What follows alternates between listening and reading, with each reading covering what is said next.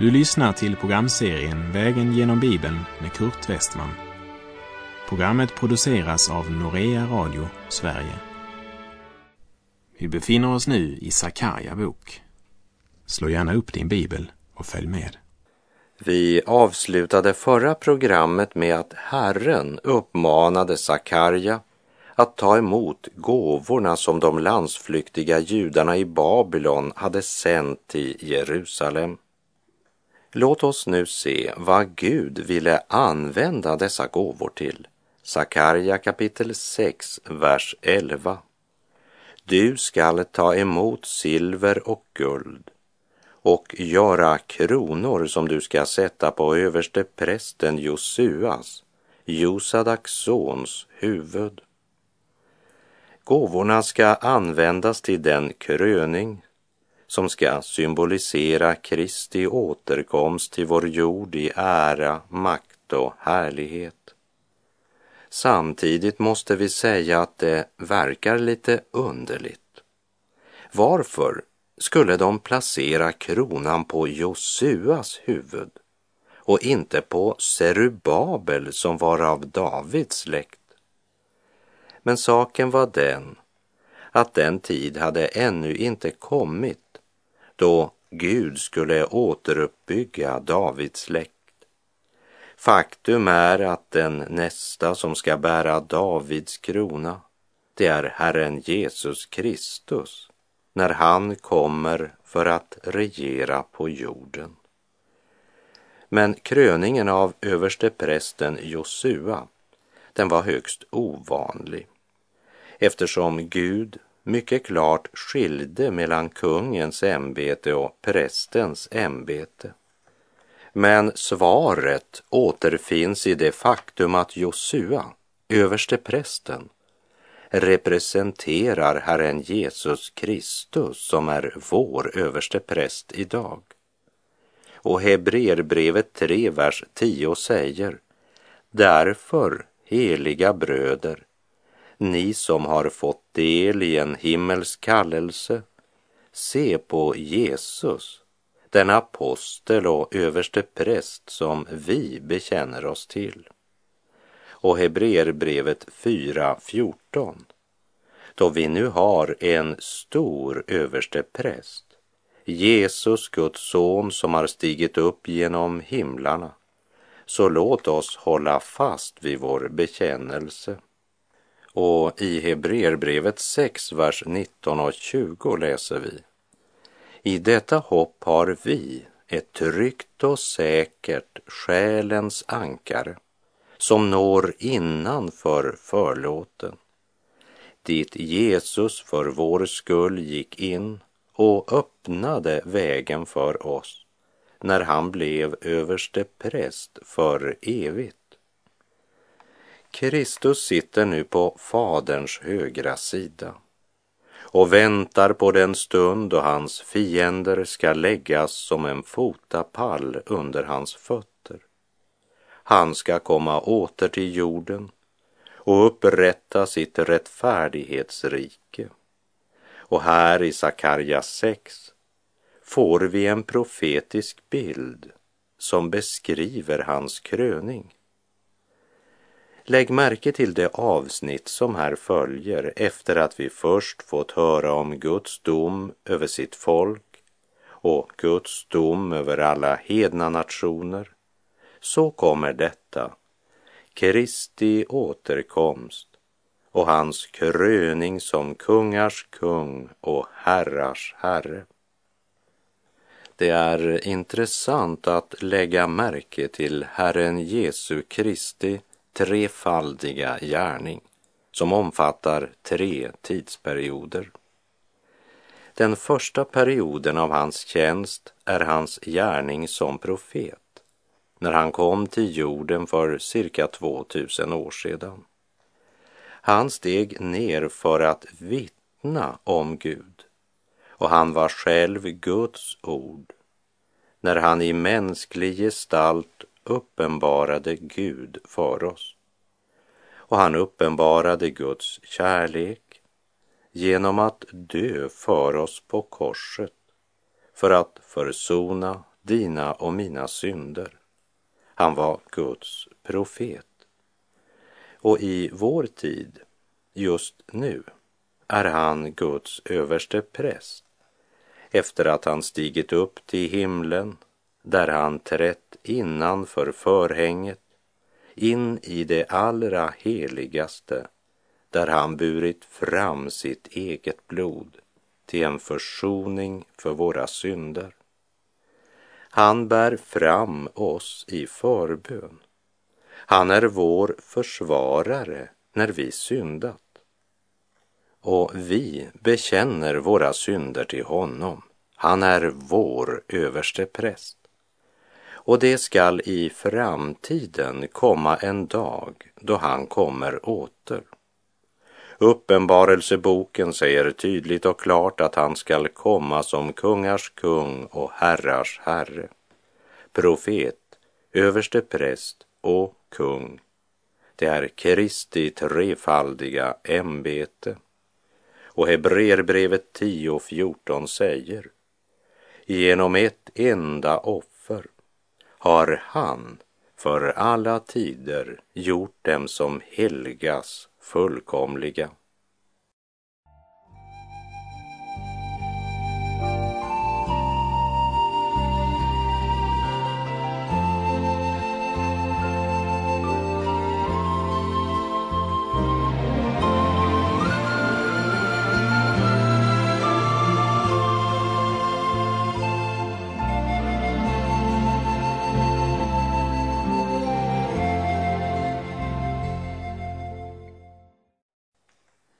Sakarja 6, vers 12 och 13 presenteras Kristus genom ytterligare en bild som illustrerar honom som telningen.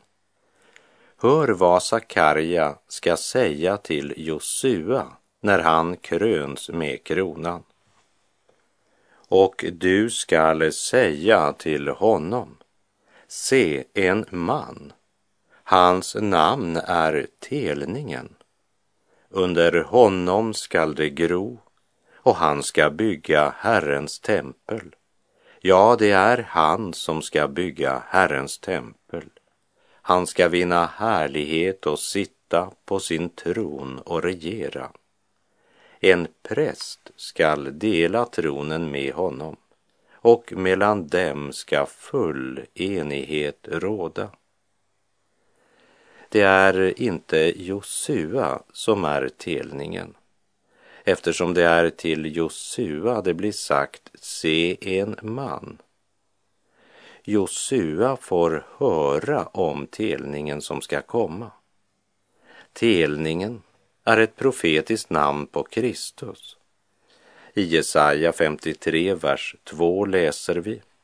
Som en späd planta sköt han upp inför honom som ett rotskott ur torr jord. I en annan översättning står det han sköt upp som en ringa telning inför honom, som ett rotskott ur förtorkad jord. Det faktum att han kom till mänskligheten och kom till sitt folk i en tid då de var ockuperade av romarriket, det är verkligen högst anmärkningsvärt. Jesaja 11.1 säger Men ett skott skall skjuta upp ur Isais avhuggna stam. En telning från hans rötter skall bära frukt. Det vill säga, han kallas för en rot från Isai. Isai var bonde eller fåraherde eftersom Davids släkt vid den tiden hade sjunkit ner i fattigdom och ringhet. Herren Jesus föddes i fattigdom och ringhet. Han var verkligen ett rotskott ur torr jord. Och telningen, rotskottet ska komma igen och då kommer han för att regera. Och då ska varje knä böja sig och varje tunga ska prisa Gud, säger Romarbrevet 14.11. Under honom skall det gro och han ska bygga Herrens tempel.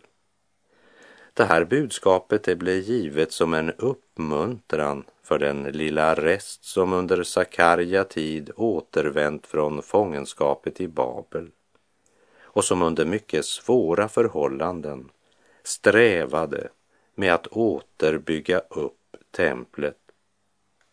Som vi minns från profeten Haggai bok så verkade tempelbygget allt annat än imponerande på de som hade sett det förra templet i all dess glans. En del tyckte att det var så eländigt att de grät när de såg bygget. Men i Herrens ögon så var det ändå ett tempel. Det hade varit många Herrens tempel genom historien. Först var det tabernaklet, den flyttbara tälthelgedomen som Israels folk bar med sig under ökenvandringen. Det var Salomos tempel, Serubabels tempel, Herodes den stores tempel. Men poänget var inte först och främst byggnadsstilen, men att Herren där önskade möta sitt folk. Om folket lever och vandrar med Herren så är det ett Herrens hus. Så även om många på Sakarja tid tyckte att det var ett ringa tempel, ja, obetydligt, så säger Herren att det är han som avgör hur betydelsefullt det är. Templet som byggs på Sakarja tid, det är ett led i Guds plan och Guds heliga vilja som han bestämt sig för att genomföra. I samtal med enskilda människor så möter jag många som säger jag har väl inget värde. Jag är nog betydelselös inför Gud. Ja, så var det ju många missmodiga som klagade på Sakarja tid. Templet de byggde såg så obetydligt ut jämfört med Salomos enormt vackra och imponerande tempel. Men genom Sakarja förkunnar Herren för dem att templet de byggt, det är efter Herrens vilja och gudomliga plan och att det är han som avgör hur betydelsefullt det är. De ska bara fullföra byggandet. Kanske är det på tiden att också vi inser att de mest betydelsefulla talarstolarna idag kanske inte är de som står i våra församlingslokaler och kyrkor, men utgörs av enskilda troende som genom sitt liv och sina ord vittnar om Kristus. Låt oss proklamera Kristus var vi än befinner oss och så överlämna åt Gud att avgöra vad som är mest betydelsefullt. Må Gud ge oss nåd att i stillhet lyssna till Herren och även lyssna till enskilda människors Guds törst. Låt oss vara mer upptagna av att vandra i anden och vittna om Kristus än av att arbeta för vår organisation eller vår kyrka. Låt kröningen av översteprästen Josua påminna oss om att Kristus är den smorde, frälsaren, den utlovade Messias som övervunnit världen. Låt oss påminna varandra om att det som hände på pingstdagen det är inte en blek ersättning för den inkarnerade Kristus, utan det är en fullbordan av Guds närvaro i den kristna församlingen. Gud är på tronen ännu och Gud har full kontroll. Det var det budskap som både Haggai och Sakarja försökte förkunna för sitt folk uppmuntra dem med budskapet från Gud genom att påminna om att verket som de utförde, det var ett led i Guds suveräna plan.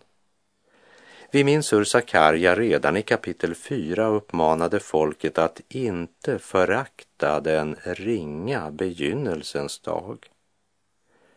Guds rike är inte av denna världen. Därför ska du inte låta dig imponeras av det som i människors ögon kan se imponerande ut.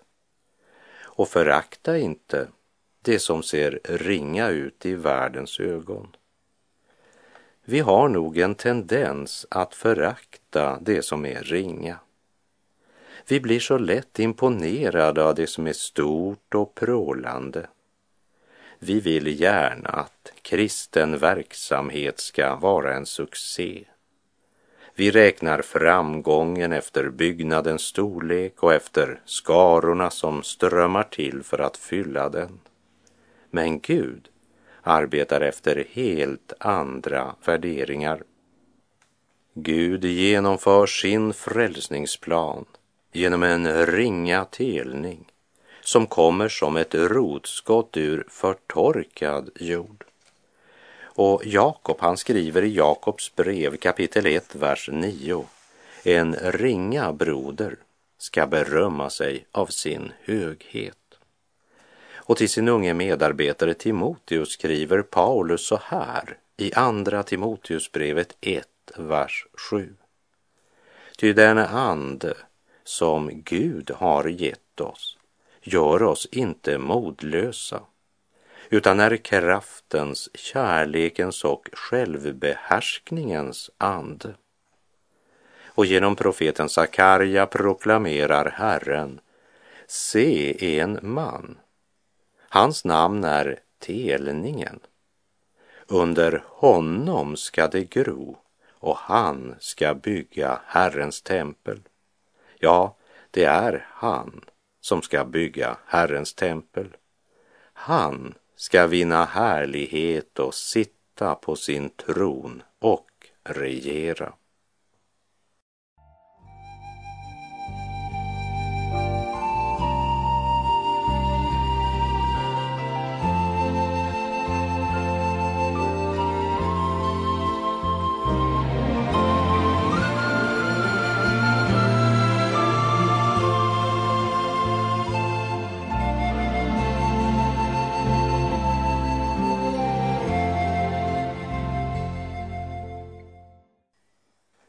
Läser Sakarja 6, vers 14. Kronorna skall finnas i Herrens tempel till minne av Helem och Tobia, Jedaja och Hen, Sefanjas son. Kronorna placerades på översteprästen Josuas huvud endast som en symbolisk handling som förkunnar den kommande härlighet som skall komma när Kristus, den smorde, kommer åter.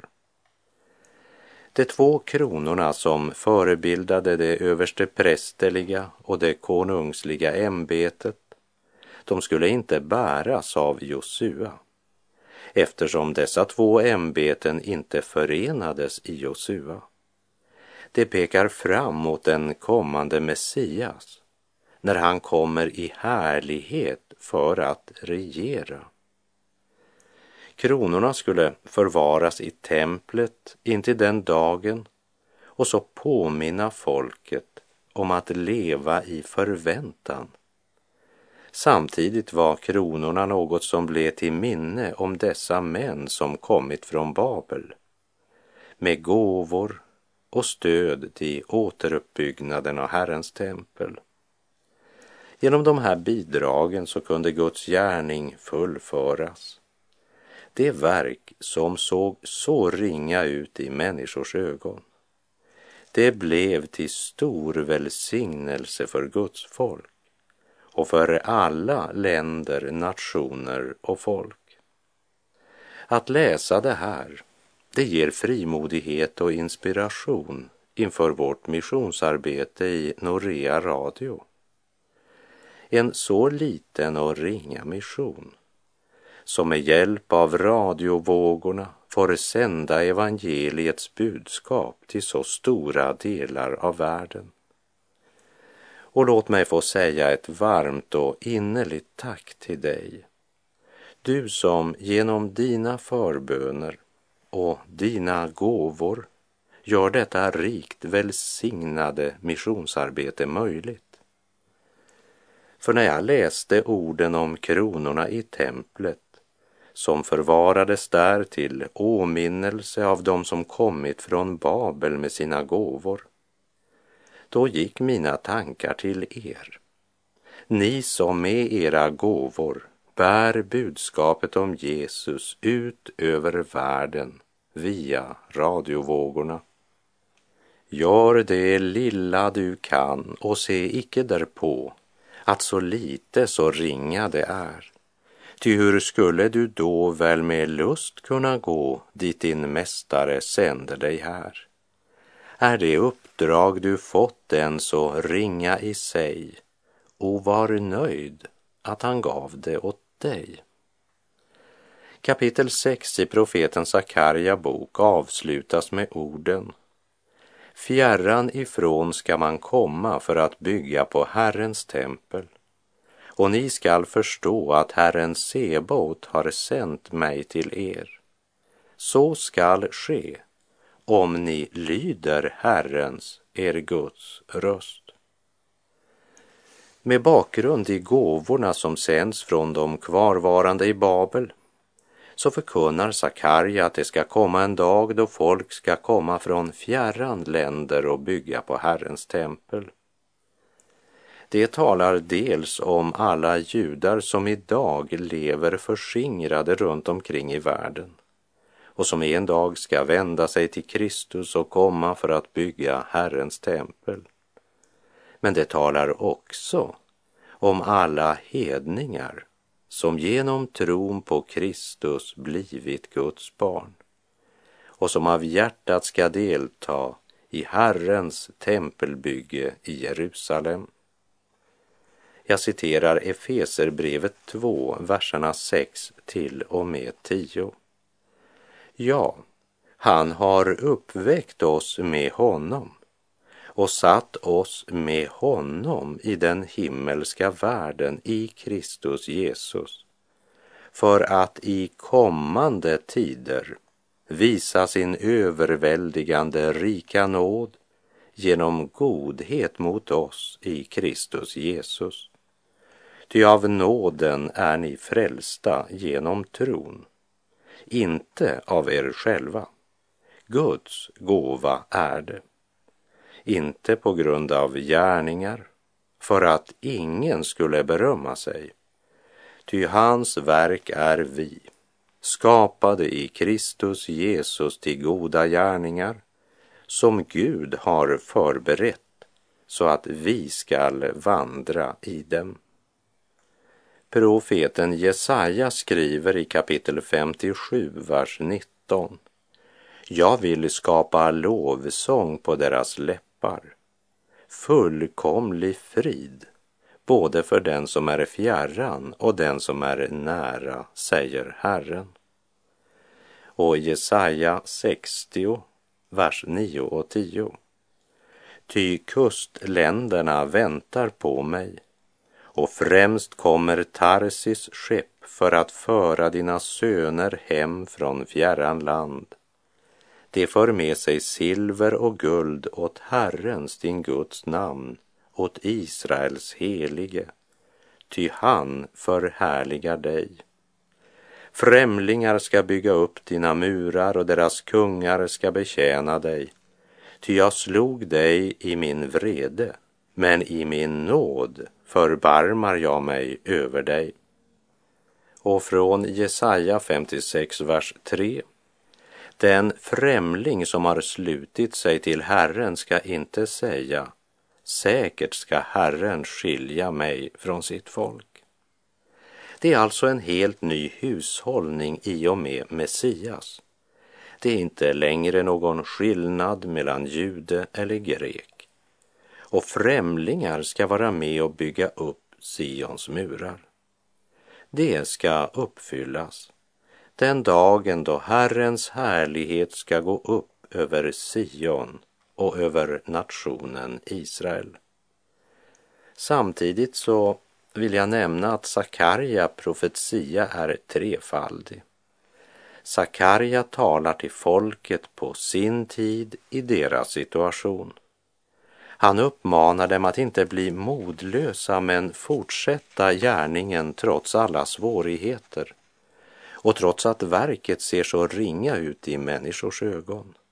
De ska vara frimodiga i vissheten om att det som sker är ett led i Guds plan. Men profetian har även ett budskap för vår tid. Hör vad Paulus skriver i Andra Timoteusbrevet 3.16. Varje bok i skriften är inspirerad av Gud och nyttig när man undervisar, vederlägger, vägleder och fostrar till ett rättfärdigt liv för att Guds människan ska bli fullt färdig, väl rustad för varje god gärning. Så Sakarja bok har ett budskap till oss, även om det inte då skrevs för oss. För Gud har ju inte bett dig och mig att bygga något tempel. Vet ni inte att ni är ett Guds tempel och att Guds ande bor i er? frågar Paulus i Första Korinthierbrevet 3.16. Men Sakarja budskap har en tredje dimension som förkunnar fulländningen av allt. Och här påminner jag vad vi läste i Sakarja 6.12. Se en man, hans namn är telningen. Under honom skall det gro och han ska bygga Herrens tempel Ja, det är han som ska bygga Herrens tempel. Han ska vinna härlighet och sitta på sin tron och regera. Denna telning är ingen annan än Herren Jesus Kristus och kunskapen om detta borde ge oss evighetsperspektiv. Vår framtidsdag är ljus och lång, den räcker bortom tidens tvång, där Gud och Lammet sälja ser och ingen nöd ska vara mer. Måtte budskapet i Sapkarja bok hjälpa oss att se allt som sker i Guds perspektiv så att vi inte riktar blicken mot det synliga utan mot det osynliga Ty det synliga är förgängligt, men det osynliga är evigt. Se, en man. Hans namn är telningen. Under honom skall det gro. Han ska vinna härlighet och sitta på sin tron och regera. Och med det så är vår tid ute för den här gången. Låt Herren Jesus genom sitt ord och sin helige Ande göra något nytt i ditt liv. Han vill göra dig ringe till en del av hans stora rike, vars medborgare kallas för Guds folk. Gud är god.